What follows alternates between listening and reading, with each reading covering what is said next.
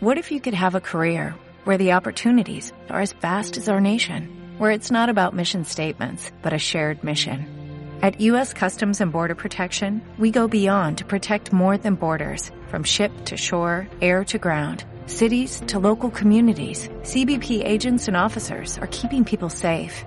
Join U.S. Customs and Border Protection and go beyond for something far greater than yourself. Learn more at cbp.gov/careers. Balón de oxígeno para hoteleros y hosteleros. Son las 7 de la mañana. De la noche al día. Miguel Ángel Dasguani.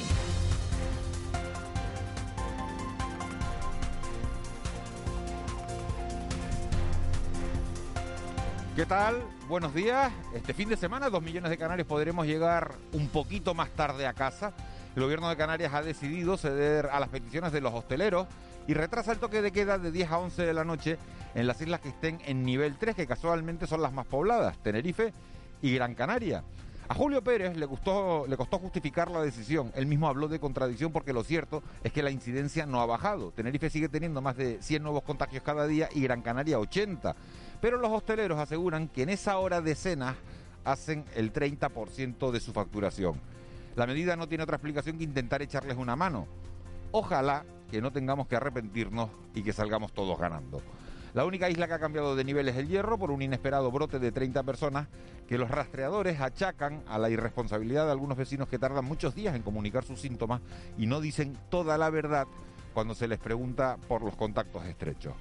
Así que del nivel 1 se van al 2 y la incertidumbre de saber qué pasa el jueves que viene. Los hoteleros también salieron ganando en la reunión de ayer porque Pérez anunció que el presidente va a firmar estos días un decreto que permitirá el desplazamiento entre islas aunque éstas estén con cierre perimetral. Bastará con un test de antígenos o una PCR negativa tal y como se hizo en Semana Santa.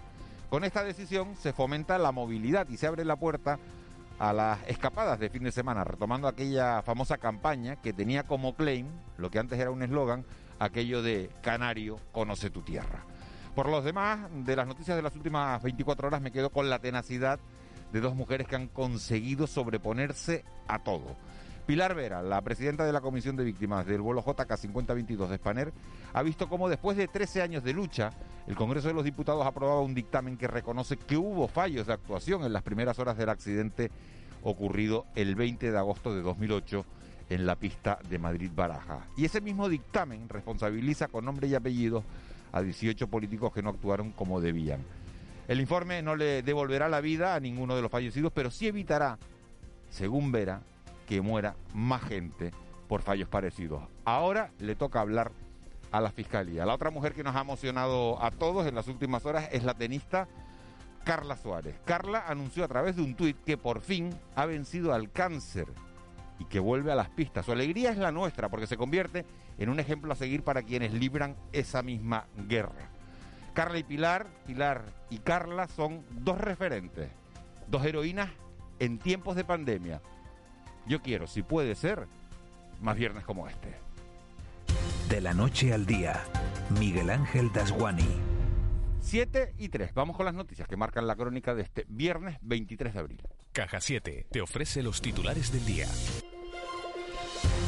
Eva García, buenos días de nuevo. Muy buenos días. Noticia estrella. El toque de queda se retrasa en Gran Canaria y Tenerife hasta las 11 de la noche. Las islas capitalinas continúan en nivel 3 de alerta sanitaria, pero se amplía una hora respecto a la situación actual. Es una de las decisiones adoptadas por el Consejo de Gobierno y que ha sido anunciada por su portavoz Julio Pérez. Esta medida entrará en vigor cuando se publique en el Boletín Oficial de Canarias. En el nivel 3 el toque de queda y la restricción de las actividades de eh, hostelería y restauración, que lo teníamos, hemos fijado la limitación de movimiento y la, y la, restricción de las actividades en las 10 de la noche, pasa a las 11 de la noche, después de un estudio que ha realizado la Consejería en conjunción, coordinadamente con los operadores. También el Consejo de Gobierno ha aprobado que se pueda viajar entre islas en el nivel 3 o 4 siempre que se tenga un test negativo de coronavirus. Mientras Canarias ha registrado 221 nuevos casos de COVID-19 en las últimas horas y hay que lamentar un nuevo fallecido. Estos datos sitúan ya los casos activos de coronavirus en las islas en 4.001. Bueno, pues precisamente una de las islas en la que suben los contagios es el Hierro y eso ha llevado al gobierno a subir el nivel de alerta sanitaria en la isla del Meridiano, que pasa de nivel 1, Eva, a nivel 2. Más de 30 positivos soporta la isla del Meridiano por un brote originado en una fiesta con posterior ramificación social y laboral. Este cambio de nivel en el hierro se producirá hoy mismo, lo anunciaba Julio Pérez, portavoz del Gobierno, tras la reunión del Ejecutivo Canario. Por su parte, Antonio Ramón Chinea, el alcalde de Valverde, afirma que el brote está controlado y que la población herreña ha sido ejemplar en el control de la pandemia. Pero donde se ha producido un cambio hay un número de contagios eh, que es significativo, la elevación es en la isla del Hierro. En la isla del Hierro ha habido un número de contagios que obliga a cambiar el nivel. En el Hierro pasamos al nivel 2, del 1 al 2. A raíz de pues, una comida familiar parece que se ha propagado dentro de, de lo malo que ha sido pues después de estar varias semanas pues sin un caso activo pues que se haya activado este foco. Eh, dentro de lo malo que es, lo bueno es que está bastante localizado y, bueno, el rastreo ha sido rápido, inmediato.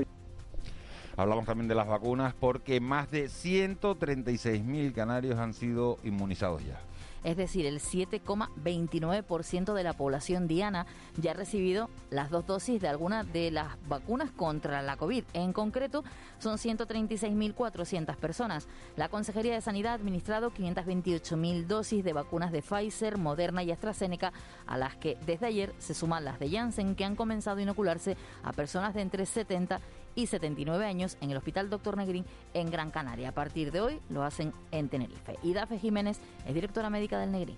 Es una alegría recibir esa vacuna de una sola dosis. Nos va a permitir inmunizar a la población eh, mucho más rápido, población vulnerable. Tenemos aproximadamente 300 personas citadas para vacunarlas. Nuestra única arma ahora mismo son las vacunas y si no nos vacunamos no vamos a salir de esta. de casa con la sonrisa puesta. ¿Quieres vivir la vida en plan fácil? Descubre un mundo de ventajas entrando en cajasiete.com barra en plan fácil y da el salto a Caja 7. Salta conmigo, digo salta, salta conmigo.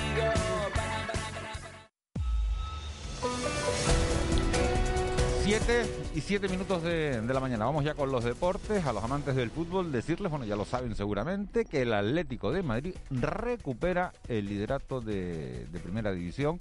Hizo la tarea, le ganó al Huesca y bueno, ya saben que está, el Madrid está segundo, pero el Barça tiene un partido menos, o sea que, se aprieta la liga en la, en la parte de arriba, pero el Atlético sigue, sigue líder.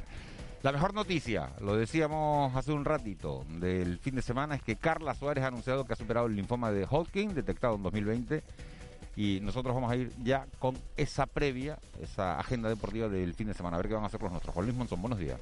Hola, ¿qué tal? Eh, buenos días. El portero titular de la Unión Deportiva Las Palmas, Álvaro Valle, se une a la ya amplia lista de compañeros suyos que piden públicamente la renovación del entrenador Pepe Mel para el próximo curso. Y por la renovación del míster, eh, tanto yo como mis compañeros estamos encantados con el míster. Esperemos que siga aquí otro año más y no soy yo el que decide si renovarlo o no, pero por mí estaría encantado. Ya son dos años los que llevo con él, siempre me ha dado toda su confianza y no tengo ningún un equipo, el amarillo, que visita mañana al líder, al Real Club Deportivo Español, a las 5 y cuarto, y con el objetivo de dar un paso casi definitivo ya para asegurar de forma matemática la permanencia.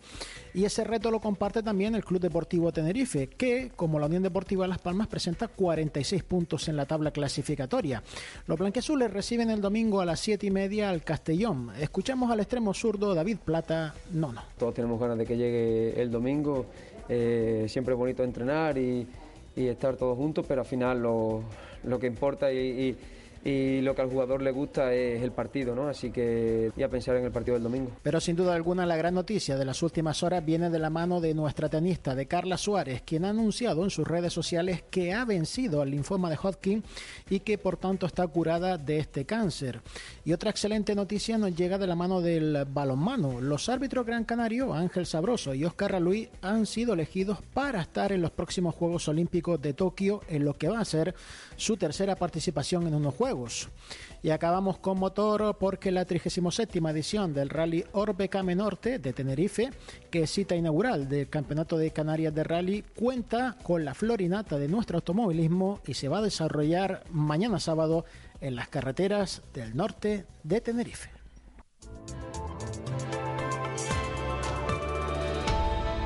7 y 9. Vicky Palma, jefa de meteorología de Radio Televisión Canaria. Buenos días. Buenos días, Miguel Ángel. ¿Dónde está Lola? pues Lola ¿Pero está... es lo más importante o, le estamos dando una importancia que, que no tiene? Para la península sí, porque va a llover. Para Madeira también, ¿no? Pero para nosotros, Vicky. Para nosotros no, no va a tener tanta importancia. Es verdad que no vamos a tener el tiempo pues casi de verano que hemos tenido a lo largo de esta semana. Llega el viernes, llega el fin de semana, llegan algunos cambios, pero en principio esos cambios tampoco van a ser excesivamente eh, destacables. Ahora mismo hay nubes, restos de uno de los frentes fríos importantes que arrastra Lola, pero la parte importante queda muy muy lejos de las islas. Tenemos pocas nubes, nosotros realmente, algunas de tipo alto que acaban de cruzar la isla de La Palma. Eh, también hay algo de nubosidad de tipo bajo hasta ahora en distintas zonas costeras del norte y sur de Gran Canaria, de Tenerife, al norte de La Gomera, algunas en La Palma y en el Hierro. Eh, pensábamos que tras esas nubes altas pues llegaría un frente algo más activo. Va a llegar nubosidad de tipo frontal, pero bastante eh, deshilachada. Y bueno, quizás en horas de mediodía o primera hora de la tarde podamos tener alguna que otra gota, un poquito antes, a lo mejor en unas dos horas pueden caer unas gotas en el noroeste de la isla de La Palma, pero nada importante. Todavía hoy no vamos a notar descenso de temperaturas, notaremos calor en horas de mediodía, aunque se vean más nubes que otros días, la máxima de nuevo hoy en torno a unos 27 grados.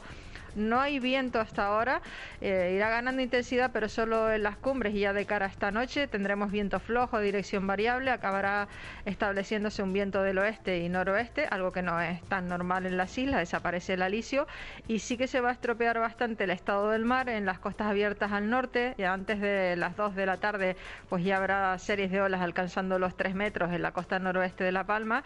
Y ese oleaje rondando los 3 metros pues se irá extendiendo a lo largo de la tarde-noche por las costas del norte del oeste del resto de las islas. Y de cara al fin de semana, vamos a ver más nubes que entre semana, sobre todo a mediodía y las primeras horas de la tarde. Muchas de esas nubes se van a formar en el interior de las islas. Mm, Lola favorece la inestabilidad y que se forme ese tipo de nubosidad. Las temperaturas van a bajar un poco, se va a notar especialmente en las medianías, pero también hará algo menos de calor en zonas costeras.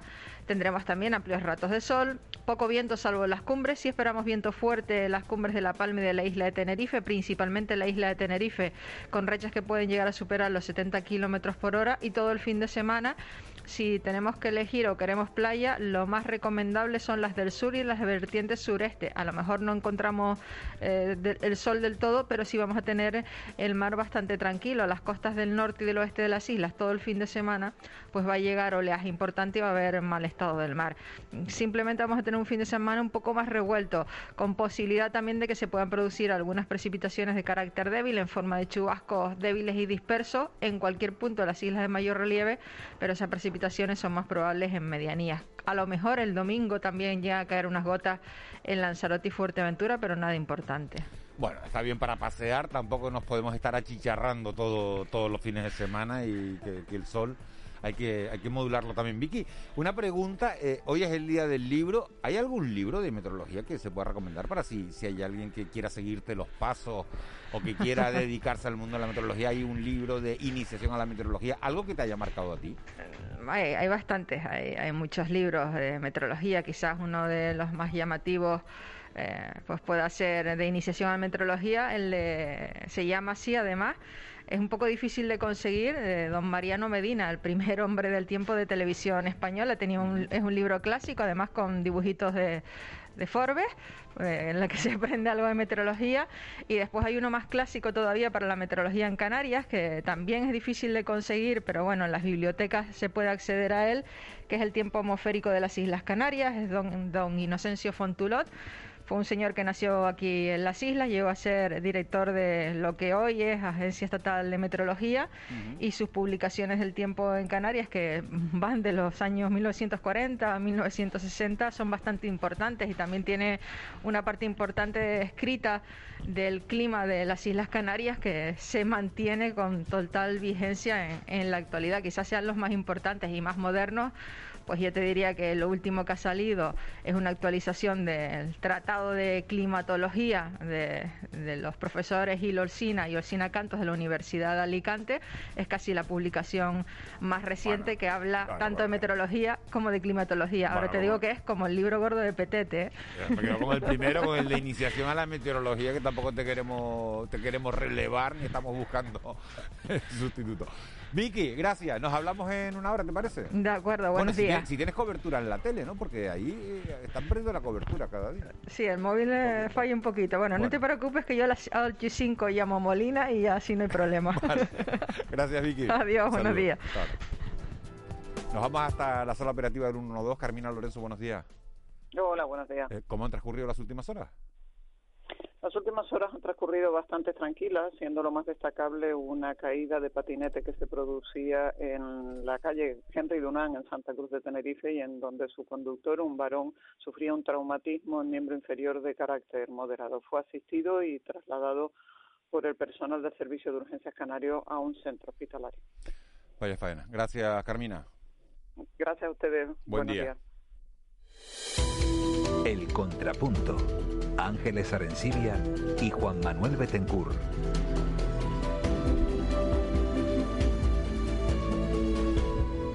Siete y cuarto, Ángeles Arencibia, buenos días. Muy buenos días, Miguel Ángel. Juan Manuel Betencur, buenos días. Hola, muy buenos días, ¿qué tal? ¿Cómo estamos? Feliz viernes. Van a celebrar el cambio del toque de queda de 10 de la noche a 11 de la noche en Gran Canaria, en Tenerife. Es buena noticia, es buena medida. ahora mismo estábamos hablando, ¿no? Es complicado, porque Julio Pérez... ¿Qué ibas a hacer hoy, no? No, bueno, es, buena, es una medida muy compleja, porque hay una contradicción. Claro, es que lo dijo Julio Pérez, dijo, él, lo dijo, lo dijo con la boca chica, dijo, hay una contradicción, porque no baja la incidencia del COVID y vamos a ampliar el toque de queda. Entonces, al final supone una rectificación sobre, sobre la consideración siempre complicada, nunca demostrada, eh, aunque con algún argumento a favor también, de la incidencia de los toques de queda en la evolución de la pandemia, que se han aplicado en todas partes. O sea, es una contradicción compartida, global, planetaria, si quieres.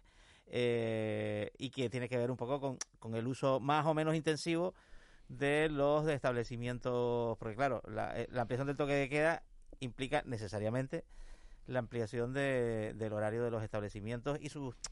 Claro, en, en, este caso, si, sin el uso de los interiores, pues se busca un poco un camino en medio, igual que ocurrió con los gimnasios, que en principio en nivel 3 recordaremos que estaban cerrados y ahora desde entonces se ha permitido la apertura con, con aforo reducido. Entonces, bueno, trabajamos sobre la prueba y error también. El toque de queda es una más de las medidas que se, que se han puesto en marcha para reducir las posibilidades del contagio. O sea, ninguna de estas medidas por sí sola eh, es efectiva ni, ni es suficiente, ¿no? Es un conjunto de medidas, como dice Juanma también, que estamos haciendo de prueba y error, ¿no? Eh, se abre hasta las, a las 11 de la noche, eh, principalmente para favorecer a un sector de la economía que, lo está pasando muy mal, ¿no? Aunque no podemos olvidar que dentro de ese sector de la economía, me refiero a varios restaurantes, eh, hay un, un sector de ese sector que no tiene terraza ni posibilidad de montarla. y entonces, entonces eh, eh, eh, lo están pasando realmente mal, ¿no? Yo creo que todos hemos tenemos algunos cercanos, yo he hecho algún reportaje incluso, eh, no, no, tienen, no tienen por dónde salir, ¿no? Entonces, este tipo de, de negocios, pequeños negocios, son los que reclaman ayudas y con las que hay que agilizar las ayudas. Eh, en unos minutos vamos, en, unos minutos vamos a hablar con, con dos hosteleros tanto de, de, Tenerife como de como de Gran Canaria, las dos islas con más locales abiertos. Y me gustaría preguntarles si tienen esa estadística, ¿no? De, de número de locales que tienen terraza, ¿no? ¿Qué proporción de locales tienen terraza o han podido poner terraza en, en, estos tiempos, ¿no? Realmente al final un poco está en manos eh, de los ayuntamientos que tienen las licencias de actividad de una cafetería, de cafeterías, por ejemplo, y aquellas que tienen también la autorización del uso de dominio público eh, por, para mesas y sillas, ¿no? Porque al fin y al cabo se está utilizando solo público y eso también precisa de, una, de una autorización. La, la, comparativa entre una y otra que tiene cada ayuntamiento, ya sea el área de urbanismo o el área de obras e infraestructuras, porque sobre todo lo de las mesas, eh, unos ayuntamientos trabajan en una eh, a través de un área y otros otras, nos daría esa la respuesta, ¿no? Hay, hay los jueves, con las reuniones del Consejo de Gobierno, se han convertido también un poco en una quiniela, ¿no? Hay, pronósticos que, que, comentamos en los medios, que salen en las portadas, qué va a pasar hoy. Ayer había cuatro pronósticos. Viajes con test, eh, cambio de nivel de Tenerife y Gran, de Tenerife y Gran Canaria, sobre todo de Gran Canaria, eh, ampliación del toque de queda y posibilidad de flexibilización del uso de los interiores en el nivel 3. Bueno, pues dos de cuatro, ¿no? Después... Dos de cuatro se han cumplido. El, si, si, quiero, si quiero comentar una cosa, si me medio, 30 segundos, es que eh, anoche estuve hablando con algunos eh, cargos de, del gobierno y, y, me garantizaron que la posibilidad de abrir los interiores de los establecimientos de restauración en nivel 3 nunca estuvo sobre la mesa. Bueno, pues era una de las especulaciones, como dice Juanma, que, que se tenían y había muchas esperanzas depositadas en parte de, del sector hostelero y si dices que nunca ha estado sobre la mesa es que tampoco se va a mirar eh, en las próximas semanas. Habrá que conseguir que esas islas bajen del nivel 3 al nivel 2 para poder abrir esos establecimientos. Vamos con la, con la primera llamada, luego vamos a seguir hablando de todo esto, pero nuestra primera llamada queríamos que, que fuera hoy para Pilar Vera, presidenta de la Comisión de Afectados del vuelo JK 5022 de Spanair, porque ayer, después de 13 años, la Comisión de Investigación abierta en el Congreso de los Diputados para tratar de esclarecer las causas que provocaron el accidente, bueno, pues llegaba a su fin. Y ese fin es un dictamen en el que se reconoce que hubo errores en la investigación y se señala además a, a 18 responsables políticos. Pilar Vera, ayer nada más conocer la noticia de que se aprobaba ese dictamen, yo la vi emocionarse, la vi en la tele emocionarse. Pilar Vera, buenos días. Hola, ¿qué tal? Buenos días. Eh, ¿Qué supone este dictamen eh, para ustedes después de tanto tiempo? Pues mm, realmente lo de ayer fue un paso gigantesco en esta lucha. Esto falta que lo apruebe todavía el Pleno del Congreso. Entendemos que no habrá ningún problema porque ayer la comisión tuvo una mayoría más que suficiente, de 210 votos, frente a 120 que, del Partido Socialista que votó en contra y 15 abstenciones del PNV y de Ciudadanos. Pues para nosotros supone realmente una luz al final de un túnel. Siempre dijimos que estábamos en contra de la, del informe oficial que hizo la Comisión Oficial de Investigación, la CIA. También dijimos que aquí había responsables políticos. Dijimos también que de alguna manera ese informe oficial primó sobre la investigación judicial que depuraba responsabilidades penales y así se reconoció por parte del secretario de la CIAC de los encuentros habituales que tenía con el juez y con el fiscal del caso. Y para nosotros pues viene a darnos la razón después de una lucha en el desierto eh, por gritar que no estábamos de acuerdo con que esta tragedia se cerrara de esa manera. Pero desde luego, insisto, es un paso gigantesco, pero tiene que ser refrendado eh, por el Pleno del Congreso y bueno, y hasta que eso no suceda, pues no no terminaré de estar tranquila. ¿El hecho de que haya salido sin consenso, eh, señora Vera, le resta valor? Pues no, no, al contrario, es que esa soledad del Partido Socialista eh, para mí es dramática para ellos porque eh, no han tenido ni un solo voto a favor de ningún partido político. Y yo digo que realmente esto fue una desgracia que les tocó gestionar a ellos y que España tiene que acostumbrarse y los dirigentes políticos tienen que acostumbrarse que cuando hacen algo mal, pues tienen que reconocerlo. Eh, esta responsabilidad política, en modo alguno, les culpa de las 154 muertes. No, no, eh, para nada. El, el Congreso no tiene eh, ningún ámbito de actuación para imputar a nadie. Está señalándolo de manera, de forma política, pero quedarse solos, esa soledad, eh, yo desde luego, el PSOE es una institución muy grande, desde luego no puede alojar eh, bajo su paraguas a gente que no se lo merece y esa soledad desde luego desde el punto de vista del ciudadano eh, se le vuelve en contra. Yo quiero decir que el PSOE de Canarias, eh, de Gran Canaria, nos apoyó siempre en esta causa y ha hecho lo imposible por intentar hacer reflexionar a sus compañeros de Madrid, pero este caso es un caso más de las muchas decisiones que se toman a dos mil kilómetros de distancia sin tener en cuenta lo que esto supuso para la isla de Gran Canaria y para las Islas Canarias en general, y sobre todo que nosotros hemos clavado en el desierto para que se corrijan las causas que lo provocaron y este este dictamen de ayer también es el primer paso para que esas causas se corrijan. Señora eh, Vera, ha sido una lucha muy larga. Imagino que, en este tiempo, más de una vez, eh, a usted le habrán dado ganas de, no lo sé, de, de tirar la toalla, ¿no? ¿Qué le, ¿Qué le, ha dado fuerzas para seguir adelante y, y echando la vista atrás, cuál ha sido el momento más difícil? Pues yo efectivamente esta tragedia he analizado muchas veces por qué, eh, por qué me, he comprometido tanto, pero Yo soy de Gran Canaria, yo llevo 43 años viviendo en Madrid, la misma edad que tendría mi sobrina Ana. Y creo que en cierta manera se lo debía a la isla de Gran Canaria por este exilio voluntario que he tenido durante tantos años. Y por supuesto, yo tirar la toalla muchas veces, es que esto es muy duro, es que son 12 años de mi vida dedicados a doctorarme en una tragedia y con un compromiso moral eh, al que no he podido darle la espalda. Eh, yo sabía que las, que las cosas estaban mal. Yo sabía que las causas siguen latentes. Eh, yo sigo cogiendo aviones. Aquí murieron más de 80 canarios. ¿Cómo iba a darle la espalda a esta tragedia y dejar que todo siguiera igual? No, no, no. Aquí hay que aprender de las tragedias, extraer el conocimiento y desde luego ponerlo al servicio de la seguridad de todos. Yo he salido fuera de España a ver qué hacían otros países y he intentado traer lo mejor de lo que he visto para que se implante aquí.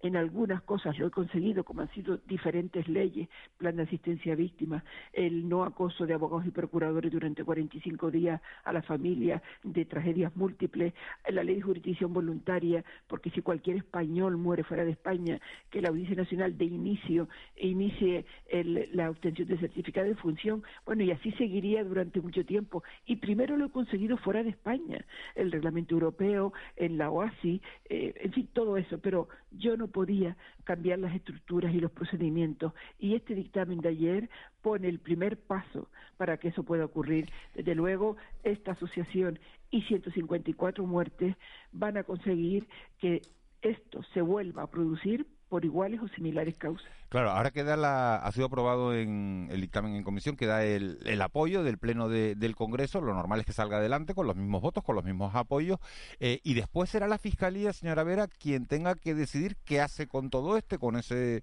con esa aprobación y con ese dictamen, si reabre el caso o no. ¿Qué cree usted? No, no es así. No, vamos a ver. Eh, ¿Cuáles son los pasos ahora? Aquí se concentra, aquí hay cinco días de plazo hasta el martes para que los grupos presenten un voto particular. Eh, lo más probable es que el PSOE lo haga porque al votar en contra, presentar un voto particular que se votará junto con el dictamen en el Pleno del Congreso. A la Fiscalía irá para investigar eh, determinadas cuestiones, como por ejemplo, nosotros hemos pedido los papeles que sirvieron de base al informe final de la CIAC y la CIAC se lo ha negado por dos veces al Congreso, a la Asociación, a la Audiencia Nacional, al Ministerio. Nosotros queremos saber esos papeles porque esos papeles desde luego encierran parte de o todo lo que pasó. También que se le pidan a Boeing los datos técnicos que tanto hemos clamado en el desierto para demostrar que ese avión tenía un fallo de diseño oculto. También que hay una circular sobre la que se prorrogó el certificado de renovabilidad que queremos que aparezca firmada. Cuando la Fiscalía investigue todo eso, pues mm, yo personalmente no me quiero hacer ilusiones y no creo que esto se reabra, pero eh, en fin, todo puede ser, eso está abierto y, y eso es otro camino que andaremos cuando se presente el momento. Eh, buenos días, eh, señora Vera. Eh, Hola. En los argumentos, en la posición del PSOE se grime la posible inconstitucionalidad de el acuerdo adoptado, en el sentido de que, hay una sentencia del Tribunal Constitucional que indica que que no se puede culpar de manera genérica a, a personas concretas. ¿Qué importancia le da usted a esta, a esta duda o a esta posibilidad pues de que la decisión sea inconstitucional? Pues mire, eh, yo no le doy ninguna importancia porque eh, eso que se está eh, diciendo choca con lo que le voy a decir. Tres poderes, ejecutivo, legislativo y judicial. Cada uno tiene sus competencias definidas. Aquí no se le ha imputado a nadie la responsabilidad de las muertes no procede. Aquí lo que se le ha lo que se le ha señalado a los responsables es la gestión de la administración pública antes, durante y después del año 2008. Sea, aquí se cometería el gravísimo error de imputarles un delito y no se le está imputando un delito. Es más, esa sentencia del Tribunal Constitucional de las Cortes eh, sobre uno de los 17 responsables del accidente del metro en Valencia del año 2006, lo que dice a uno de los que recurrió por daños a su honor, oiga, las Cortes de Valencia a usted no le pueden imputar un delito, las muertes, las 43 muertes, pero usted le pueden señalar políticamente porque usted era un responsable. De hecho, este señor no consiguió que el, el dictamen de las Cortes de Valencia lo sacara de ahí. Hay que diferenciar de que el Congreso no puede imputar judicialmente responsabilidades penales. El Congreso señala públicamente y es lo que ha hecho. Yo no tengo ningún temor de ninguna clase de que esto sea constitucional. Al contrario, por favor, estamos hablando del Congreso de los Diputados y esto, el que lo expanda el PSOE, es una manera y es una forma más de intentar desacreditarlo, pero los hechos son los hechos, están ahí y yo estoy completamente tranquila al respecto. Señora Veras, buenos días. Según su criterio, ¿qué falta por esclarecer? Pues mire, lo que falta por esclarecer... Porque hay dos planos, ¿no? Lo que fue la respuesta, la actuación del, del aeropuerto de Barajas, que está en el informe de la comisión, y luego, pues, un asunto que es muy, muy importante que ha citado usted, que, es el, vicio de diseño oculto que hipotéticamente pudo tener el, avión, porque hay algún otro ejemplo de alguna circunstancia, felizmente que no acabó en tragedia con el mismo aparato, pues bastante similar, como usted sabe. Aquí falta por averiguar por qué no sonó el TOUS, que era la alarma que le podía haber avisado a los pilotos que el avión estaba mal configurado. Aquí falta por averiguar por qué se prorrogó un certificado de aeronabilidad del 22 de julio al 22 de agosto con una circular sin firma. Aquí falta por averiguar por qué el expediente del certificado de aeronabilidad del avión no se ajusta a los procedimientos que tenía Visión Civil. La directora de la actual Agencia Española de Seguridad Aérea dijo en el Congreso, en su comparecencia, que esto se debió esta tragedia se debió a un fallo sistémico de la aviación civil española. Eso sigue exactamente igual. Que la sociedad civil haya pedido al Congreso que la agencia cree mm, un cuerpo de inspectores de vuelo, eso ya de por sí debería ser lo suficiente significativo para que todos aquellos, y sobre todo el PSOE a nivel nacional, que está denostando este dictamen, se pusieran de parte de la sociedad civil, que está haciendo un trabajo que ellos debieron haber hecho y que apoyaran ese dictamen, que saliera adelante y que entre todos, porque la asociación, yo siempre he actuado con una lealtad absoluta a la administración y a los sucesivos responsables que han estado y ahora lo que pedimos es que se pongan de nuestro lado y que nos ayuden a cambiar esa, esas, esos, eh, esos errores sistémicos que están en la base de la visión civil española y con eso desde luego ganaríamos todos. Pilar Vera, presidenta de la Asociación de Afectados por el Vuelo JK 5022. Muchísimas gracias por habernos atendido esta mañana. Y, bueno, vamos a, ver qué acontece en los próximos días, vamos a ver qué dice el Pleno del Congreso, pero lo normal es que ese, que ese dictamen salga, salga adelante. Mucha suerte. Eso es, muchísimas gracias a ustedes. Buen día. Vamos con, el otro asunto. Era una noticia que queríamos seguir, la del accidente de Spanair, porque son 13 años de lucha y nos vamos a ir con el otro asunto, con la noticia que ocupa hoy las portadas de todos los periódicos y es esa decisión tomada ayer por el Consejo de Gobierno de Canarias de ampliar eh, el horario del toque de queda de las 10 de la noche a las 11 de la noche para poder ayudar a un sector que lo está pasando bastante mal en estos tiempos de pandemia y es el sector de la hostelería. Vamos a hablar con Antonio Márquez, que es el vicepresidente de la Asociación de Bares, Restaurantes, Cafeterías y Ocio Nocturno de Las Palmas. Señor Márquez, buenos días. Sí, hola, buenos días. Imagino que satisfechos con la decisión del gobierno o no, o es poco.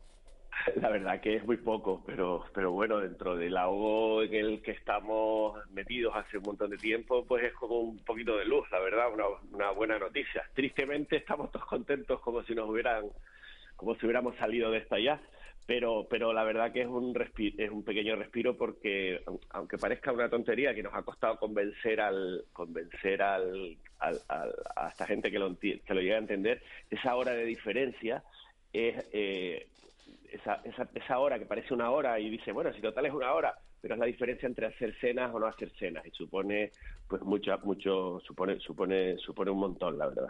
Dice que esa, en esa hora es el 30% de la facturación eso es así señor Márquez quizás en algunos locales sea hasta el 50% ¿eh? quizás en algunos locales sea hasta el 50% porque es la diferencia te digo es la diferencia entre que haga cenas y no haga cenas. Aparte que, que luego yo creo que, que, que la restauración esté abierta mm, eh, que el enemigo no es la restauración, en realidad, que si, si vemos el tema de los contagios y todo, pues salen en ámbitos privados. Yo creo que hay, en el fondo, de verdad, y lo digo de corazón, yo creo, yo creo que, que esto va a ayudar a que se reduzcan los casos, que se reduzcan, que se reduzcan las reuniones sociales. Esto hace que la gente se pueda reunir en entornos seguros, que es la hostelería. O sea que no, no solo no le da miedo que se disparen los contagios y la ciudadanía se las acabe achacando a ustedes, sino que usted cree que se van a reducir los contagios.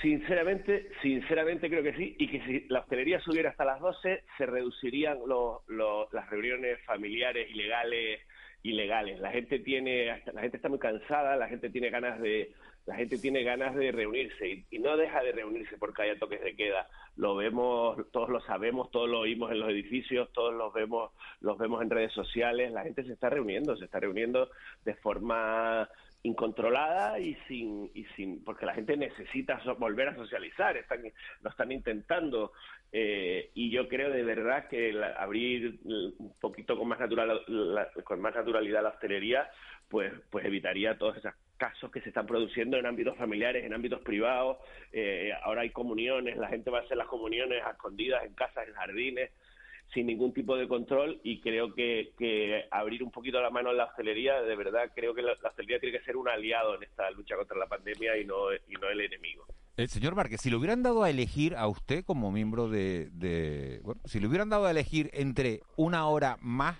como se ha ampliado el toque de queda de 10 de la noche a 11 de la noche, o poder consumir en el interior de los locales, ¿qué hubiera elegido? eh, poder consumir en el interior de los locales porque afecta a muchísimas personas, lamentablemente. De hecho, nosotros estábamos conseguido, convencidos, ¿eh? estábamos de verdad que estábamos convencidos por las conversaciones que habíamos mantenido con el gobierno, con una mesa técnica que hay ahí, pues algunos expertos que están sentados con pues con gente de hostelería también, con técnicos de hostelería. Estábamos convencidos que esta semana se iban a empezar a abrir los interiores. Nosotros, pues entre todas las asociaciones, federaciones y, y todos juntos, yo creo que por primera vez nos pusimos de acuerdo en un escrito conjunto y se creó una mesa de, de todas las asociaciones de Canarias y, y se creó una mesa de trabajo, nos reunimos con con el, con el director general de, con, con Conrado Domínguez, y se iba a crear una mesa técnica en la que les pedíamos simplemente tres cosas.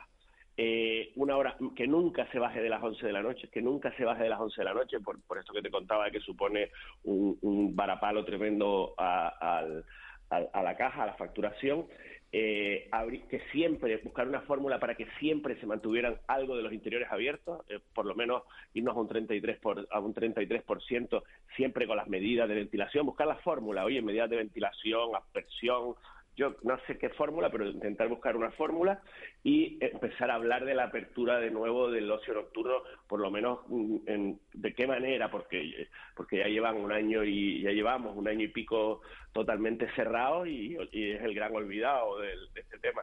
Y la verdad que pensamos que los que, que, que los habíamos convencido y que los números pues pues estaban pues apuntaban a que podríamos conseguir las dos cosas. Claro, pero, pero yo, No, no, digo, fíjese que usted dice eso y Juan Betancourt estaba contando antes que había hablado anoche con varios miembros del gobierno y que en fase 3 en ningún momento se habían planteado abrir el interior de los locales.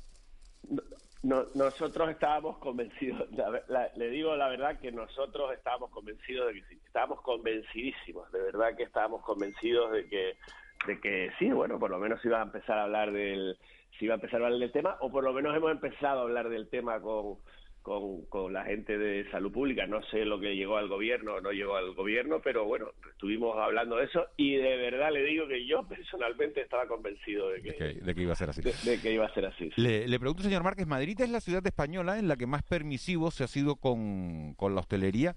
¿Creen ustedes que se está gestionando mejor allí la, la pandemia?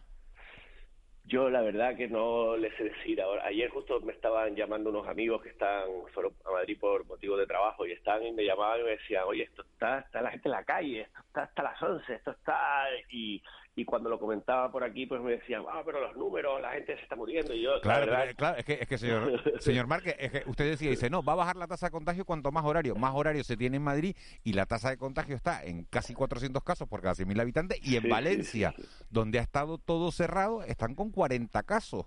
Entonces, eso, eh, los números eh, son, pero, son... pero, pero, pero todo, todo cerrado. mmm, vamos a ver, eh, el, problema de, bueno, el problema de Madrid, yo, yo no, no soy, no soy quien para, para, decirlo, pero lo que hemos visto en Madrid, cuando Madrid, porque Madrid ha estado más cerrado que Canarias, Madrid ha estado más, más cerrado, eh, ha, tenido distintos horarios, ha estado cerrado a las seis de la tarde por zonas y tal, Madrid es grande y complicado. Pero lo que le quiero decir, incluso en esa época, todos en la época que estuvo más cerrado, todos veíamos que el problema de Madrid era las fiestas ilegales, en los pisos privados, en los pisos, en, la- en las casas de alquiler, en fiestas ilegales. Lle- Llegué a oír que pi- pillaban en un sábado por la noche más de 400 fiestas ilegales. Llegué a, llegué a leer algún día, pues si pi- pillaron a 400, ¿cuántas, cuántas no, cuántas no habría? De verdad que yo creo que el- un- una hostelería segura con un marco con un marco seguro con, con una normativa segura con un régimen sancionador con, con control puede evitar que todo ese ocio ilegal eh, se, se- no, no, no suceda. Y en Madrid pues pasará lo mismo. A partir de las 11 de la noche hay un montón de gente hay un montón de gente que sale.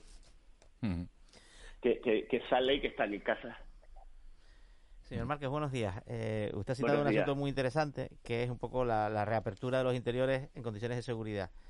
Sí. ¿Cuáles deberían ser, eh, por concretar, ¿no? Porque esto no es decir, hay que buscar fórmulas, no, no, hay que encontrarlas y hay que aplicarlas. ¿Cuáles Sí. deberían ser, ya, o- o incluso olvidémonos de, de- del dilema nivel 3, nivel 2, ¿no?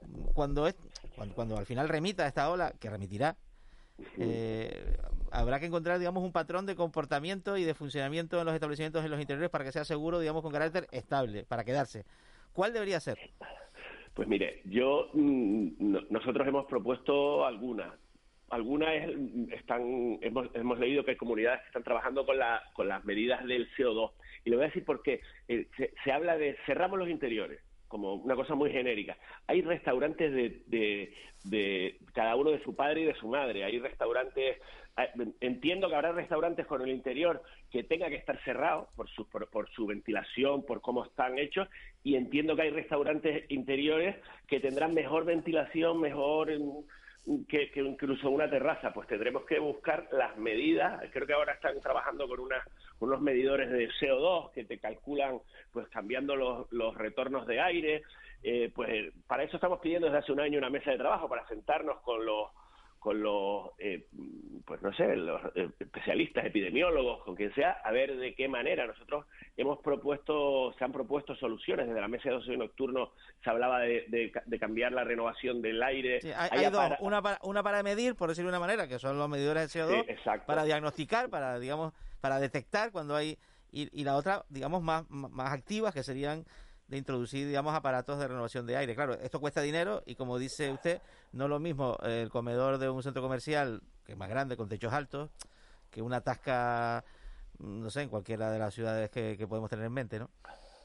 O, una o uno que tenga mucho es que mm, se me ocurre ahora mismo por ejemplo la Plaza de la Victoria. La Plaza de la Victoria son locales que la parte interior eh, están totalmente abiertos a la calle. Hay, hay hay millones de casos. Entonces cerrar de manera genérica cerramos la hostelería o la abrimos en un 33% yo creo que hay que coger un bisturí y, y, y, y, sentarnos y buscaremos una fórmula seguro la que sea seguro trabajar en los interiores. A lo mejor alguno no puede, a lo mejor alguno no podrá, pero otros podrán y podrán en más de un 33 por sus medidas de ventilación, porque algunos tendrán dinero para hacer la inversión, otros no tendrán, pero por lo menos tener un marco donde sepamos dónde nos, dónde nos podemos mover y dónde nos vamos a mover en el futuro. Buenos días, señor Márquez. Usted ha hablado de bisturí. Eh, la realidad es que esta medida de alargar una hora más el, el toque de queda beneficia a aquellos locales que tienen terraza o han tenido la posibilidad de instalarla de manera temporal, pero eh, se quedan eh, otra serie de, de- de negocios que no tienen esa posibilidad.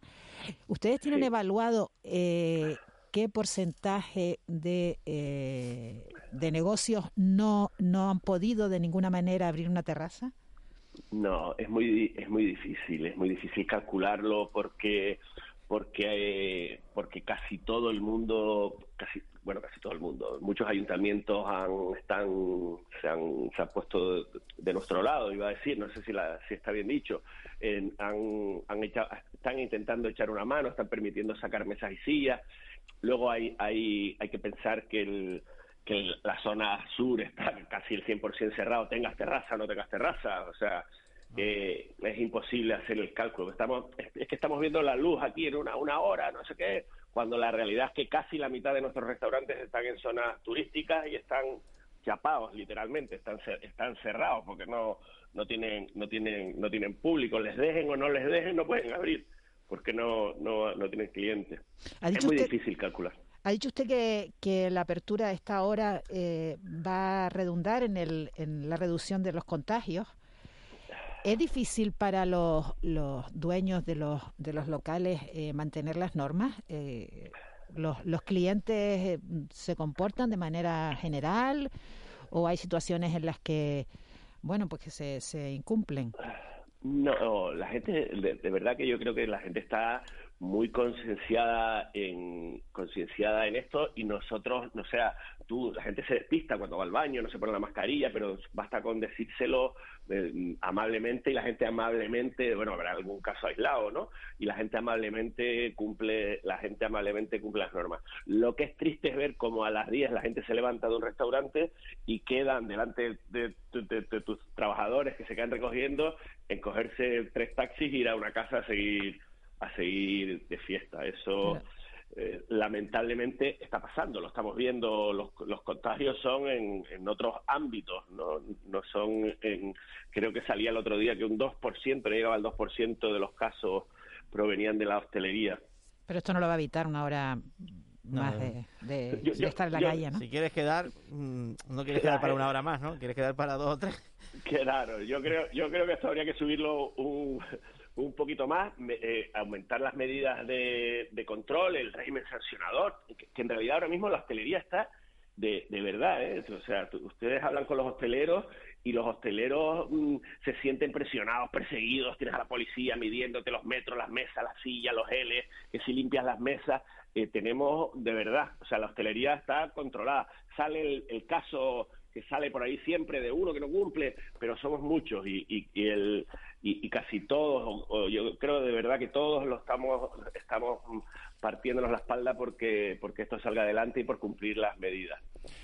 Antonio Márquez, vicepresidente de la Asociación de Bares, Restaurantes, Cafeterías y Ocio Nocturno de Las Palmas. Eh, muchas gracias por haber estado con nosotros, por habernos dado la visión de- del sector.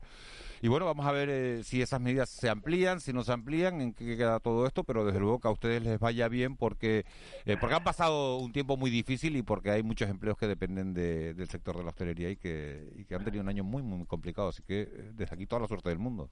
Esperemos que sí, muchísimas gracias. ¿eh?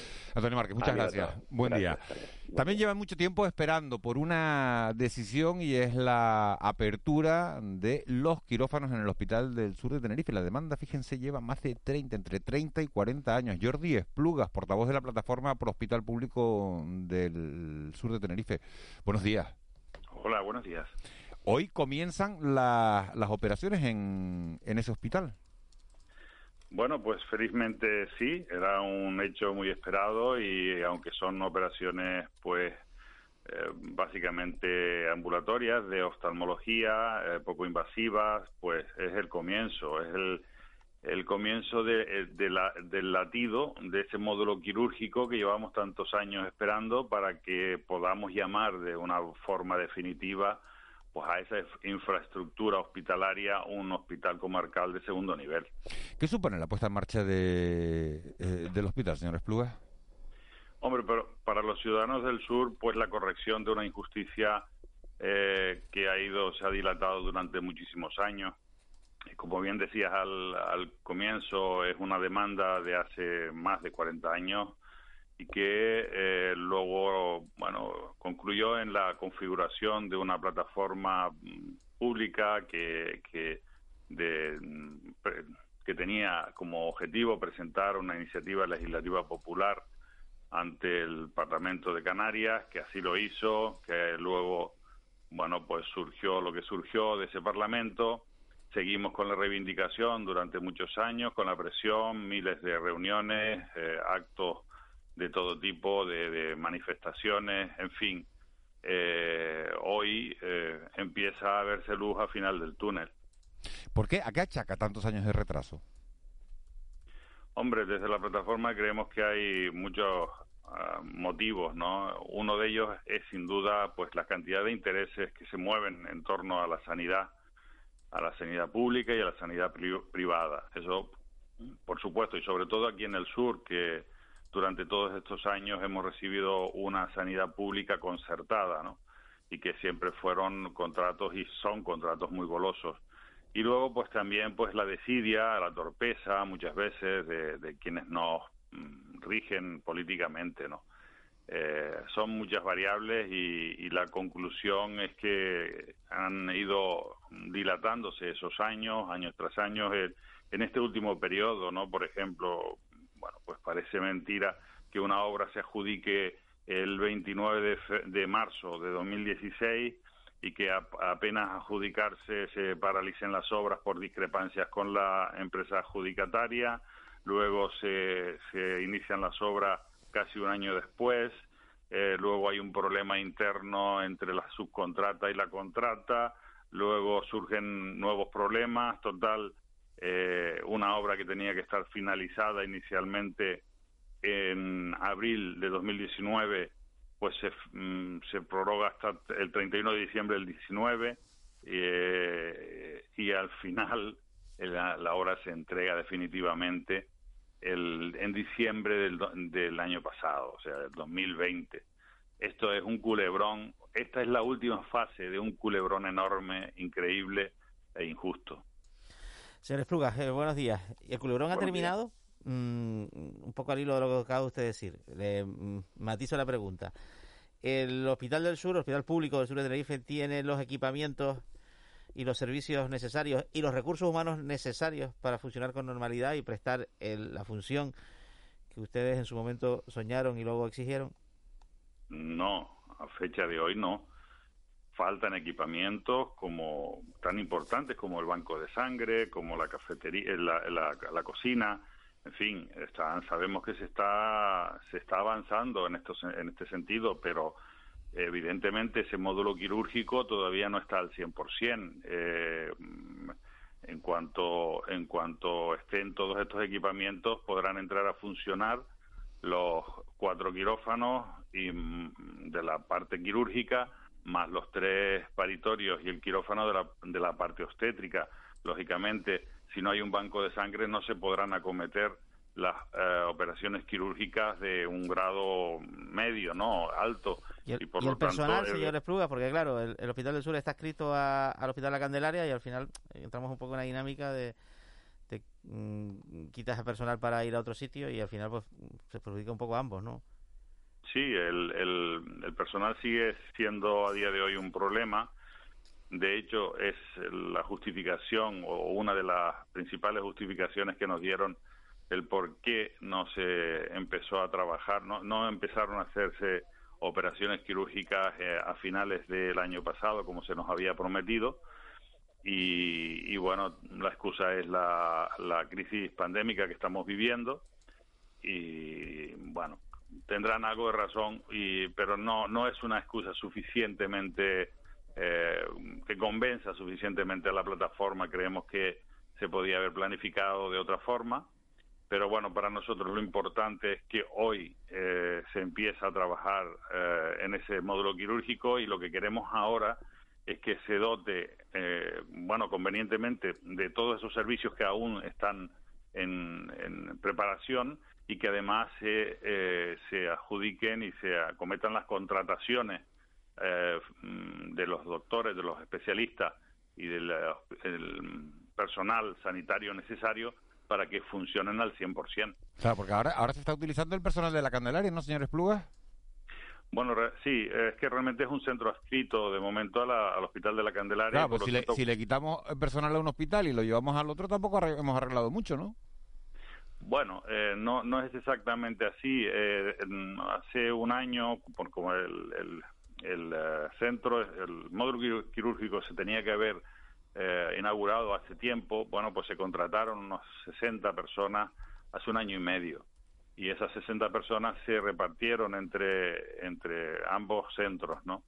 Por lo tanto, no es que se haya desvestido totalmente un santo para vestir al otro, eh, pero evidentemente es un tema a mejorar y a, y a potenciar en el futuro. Buenos días, señores Plugas. Leo en el diario El Día eh, una frase suya eh, que dice usted, hay mucha gente que no se lo va a creer hasta que lo vea, que me parece muy ilustrativa de, la situación y de los años que llevan ustedes reivindicando este, este cambio en el hospital. Eh, mi pregunta es, si me, nos puede poner algún caso, algún ejemplo donde se vea claramente el beneficio que supone esta novedad Y eh, dentro de esa pregunta, saber también eh, si tiene una especial importancia en el marco de la pandemia, el hecho de que se puedan empezar a hacer eh, operaciones quirúrgicas en, el Hospital del Sur. Hombre, evidentemente cualquier nueva incorporación de un centro hospitalario público a, a la infraestructura que tiene el Servicio Canario de Salud en un momento tan delicado de, pandemia, pues siempre es una buena noticia y siempre es algo positivo. Eh, desde el punto de vista hacia los ciudadanos del sur de Tenerife, pues significará, eh, bueno, pues que por fin eh, nuestras mujeres nuestras mujeres puedan dar a luz en el sur y no en la autopista, como ha sucedido durante muchos años o eh, y si no en la autopista pues corriendo el riesgo de la distancia excesiva que hay en, en esas circunstancias no también pues eh, personas que, que bueno necesitan una atención hospitalaria y quirúrgica de forma urgente y que de una manera u otra antes no estaba bien cubierto. Eh, los procesos de, de quimioterapia eh, diálisis, eh, bueno, pequeños procesos de, intervenciones quirúrgicas o mm, posoperatorios, por ejemplo, si en un momento determinado pues tienes que operarte en un hospital de referencia, los que están en el área metropolitana, eh, bueno, pues a lo mejor al tercer o cuarto día se te puede remitir a un hospital comarcal más cercano, con lo cual tu familia no necesita hacer un 180 kilómetros de ida y vuelta para ir a visitarte. El, enfermo está mejor atendido eh, cerca de su domicilio, de su residencia, ¿no? En fin, hay infinidad de, circunstancias que mejoran eh, de una forma exponencial la atención hospitalaria y sanitaria de los, de los ciudadanos del sur de Tenerife. ¿Qué información tiene respecto a los planes inmediatos de sanidad respecto al hospital? Pues mira, mm, pocas, porque llevamos llevamos muchos meses detrás de una mantener una nueva reunión con con la cúpula, por así decirlo, del Servicio Canario de Salud. Yo recuerdo que esta plataforma, eh, hasta que bueno se fue Teresa Cruz, pues siempre mantuvo con, con los consejeros, con el, incluso el presidente del gobierno, con los directores del Servicio Canario de Salud, mantuvimos de forma regular, de cada, en cada tres meses, cuatro meses, unas reuniones de trabajo en el lugar, en el Hospital Público del Sur, para ir eh, generando objetivos y, manteniendo el pulso ¿no? de esa obra y de esos plazos. Bueno, pues la última vez que nos reunimos de esta manera hace ya más de un año, bueno, sí, un año y, casi un año y medio, eh, que, bueno, fue paralizado eh, nosotros paralizamos esta insistencia durante los meses de confinamiento el año pasado, pero que inmediatamente se levantó el confinamiento volvimos a reiterar a nuestro presidente del gobierno, a nuestro eh, bueno consejero de, Sanidad, que queríamos reunirnos a la mayor brevedad posible. Eso está hecho por, por escrito en reiteradas ocasiones y desde entonces, eh, y han pasado casi un año, siempre se nos ha dicho que se está buscando una, un hueco en la agenda de, del consejero y del presidente del gobierno. Se ve que no hay hueco todavía y por lo tanto determinadas preguntas y determinadas dudas que siempre han quedado pues eh, están todavía sin resolverse. Bueno, seguirá, seguiremos hablando de, este asunto porque hoy es el inicio de, de, una nueva etapa y, desde luego seguro que se sigue hablando de ese centro sanitario. Jordi Plugas, presidente de la plataforma Pro Hospital del Sur, muchísimas gracias por haber estado con nosotros. Buen día. Gracias a ustedes, buenos días. 7.58, nos vamos a conocer la situación del tráfico. Empezamos en Santa Cruz de Tenerife porque allí hay manifestaciones de nuevo en favor de la, de la hostelería. Eh, señor Paje, agente Paje, Sebastián Paje, buenos días. Muy buenos días. ¿Cómo está la situación? ¿Está afectando todo esto a la circulación? Sí, dices bien, manifestación y no peatonal, sino con caravana de vehículos eh, que está previsto eh, que empiece ya, pues en las últimas dos cuartos lleva un poquitín de retraso y el recorrido no es un itinerario que esté previsto eh, y por diferentes zonas de, la ciudad y autorizado hasta las 13 horas. ¿Qué cabe aquí pedir? Pues paciencia y comprensión con los ciudadanos porque sabemos que va a haber atascos y que va a haber pues algo de, problemas en, en, diferentes lugares de la ciudad. Sobre todo, rogar encarecidamente la paciencia. Pues paciencia para afrontar este último día de la semana. Gracias, Sebastián. Buen fin Muy de semana. buenos días. Buen fin de semana. Nos vamos hasta Las Palmas de Gran Canaria. Ahí está César Martel. Buenos días. Hola, buenos días. ¿Qué tal está la situación? Pues aquí la verdad que tenemos un- una situación bastante clara hoy. El- Estamos observando que las vías de, de nuestra ciudad, la parte baja de la misma, lo que es la avenida marítima, presenta tráfico fluido en toda su extensión. Solo observamos algunas pequeñas retenciones en lo que es el último tramo, la llegada a la rotonda de Belén María, la zona industrial del Cebadal. Y en parte alta, pues bueno, la confluencia de la Gran Canaria 3 con la 23 y el acceso a los túneles de Julio Luengo. En realidad tenemos hoy una mañana con, con tráfico fluido prácticamente en toda la vía. César Martel, muchísimas gracias. Adiós, buen fin de semana Buen todos. fin de semana, igualmente. Adiós. 7 y 59. Nos metemos ya en las señales horarias de las 8 y, lógicamente, en el boletín que nos trae nuestra compañera Marlene Meneses. Después, tiempo de entrevista. ¿Con quién? Con el alcalde de Puerto de la Cruz.